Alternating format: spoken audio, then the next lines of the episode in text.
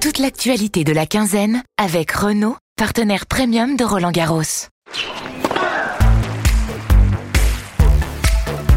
Bonjour à toutes et à tous, bienvenue dans Balle Neuve, le rendez-vous podcast quotidien de l'équipe pendant Roland Garros. Pendant 15 jours, avec un reporter de l'équipe, on va vous raconter tous les matins une anecdote, une histoire, vous donner une analyse, un décryptage d'un fait de jeu, les grandes stars, les Français et Françaises, les joueurs et joueuses méconnus, les évolutions techniques, stratégiques, les entourages, bref, de quoi briller avec vos amis fans de tennis. Et ne perdons pas de temps, la terre battue est prête. Balle Neuve, servez-vous. Et ce matin, je suis avec Bertrand Lagacherie. Salut Bertrand. Salut Antoine. Et on va parler de Casper Ruud, finaliste de Roland Garros pour la deuxième fois consécutive. Un parcours discret, un peu à son image, mais ça fait quand même deux finales d'affilée. L'année dernière, il avait perdu contre Rafael Nadal, tout le monde s'en souvient. Cette fois, c'est face à Novak Djokovic. Euh, est-ce que tu peux nous parler un peu de son parcours dans ce Roland Garros et pourquoi euh, bah, finalement on fait pas trop attention à Casper Ruud alors qu'il fait un parcours euh, assez exceptionnel? Si on fait pas vraiment attention à Casper Ruud, c'est un peu lié à sa personnalité. C'est pas le genre de client qui va vous sortir les, des punchlines. Il n'est pas dans le clash, il n'est pas dans la polémique, il est, concentré sur son tennis. Certains diront qu'il est un peu transparent. Euh, en fait, quand on parle avec son clan, quand on, parle avec lui, j'ai plutôt l'impression que c'est un gars assez cool, qui, euh, vit sa vie, qui est, qui est tranquille et euh, qui en fait pas des caisses. Ouais, c'est un côté euh, un peu nordique aussi, peut-être? Oui, eh ben, euh, ça, c'est ce qu'il explique lui-même. Quand il sort de chez lui, il euh, n'y a pas d'émeute. Les, Norvégiens sont, des gens discrets, polis, qui viennent pas vous embêter quand vous faites vos courses. Au pire, comme il dit, on me félicite au supermarché, mais ça s'arrête là, je vis ma vie tranquille.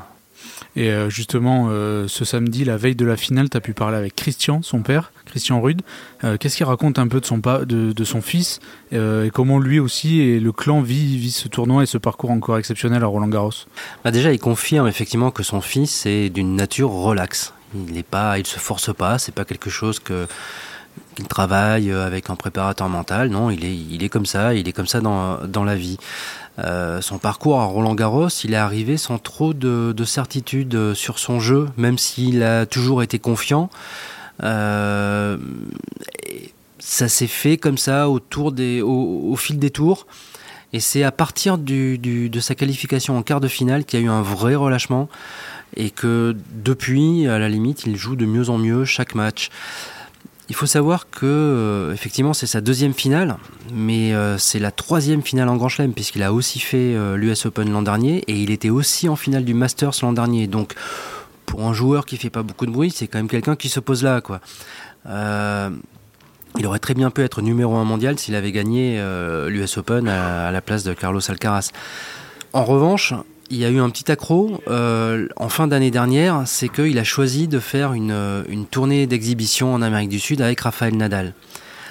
comme me le disait son père, sur le strict point d'une saison ATP, c'était une mauvaise idée.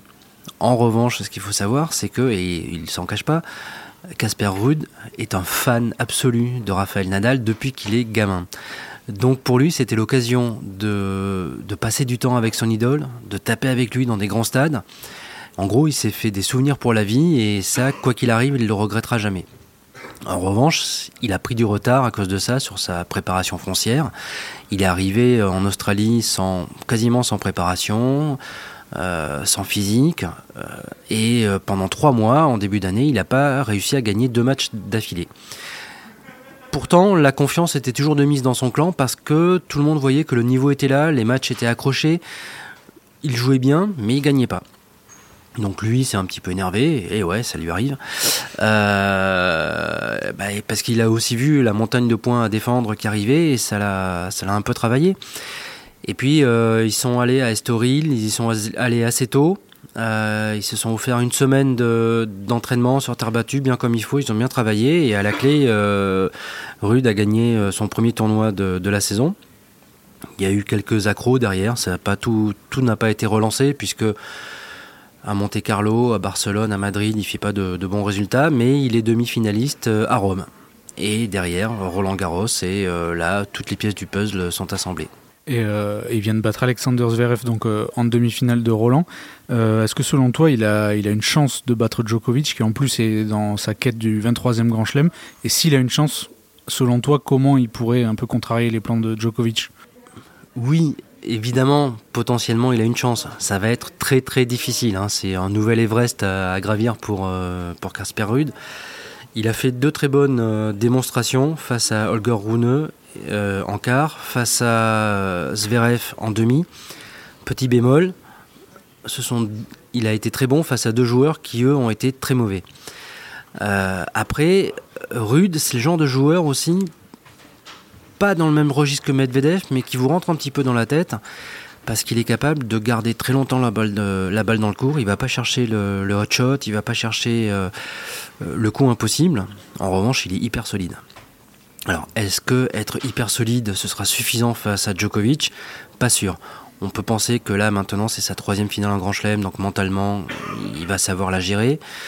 Euh, la question va aussi être euh, mentalement du côté de Djokovic. Est-ce que Djokovic, avec euh, la possibilité du 23e Grand Chelem qui le placerait au-dessus de, tout le monde, avec la possibilité, s'il gagne Roland Garros, d'avoir deux Grands Chelems cette année et de repartir vers un éventuel Grand Chelem calendaire, est-ce que ben, Djokovic, ça reste un être humain, lui aussi peut avoir des, des coups de pression même si, on va pas se le cacher, il part grandissime favori de cette finale.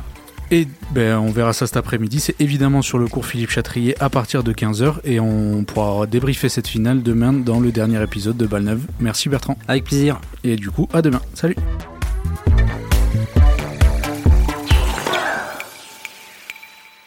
Rendez-vous demain pour un nouveau podcast de la quinzaine avec Renault, partenaire premium de Roland Garros.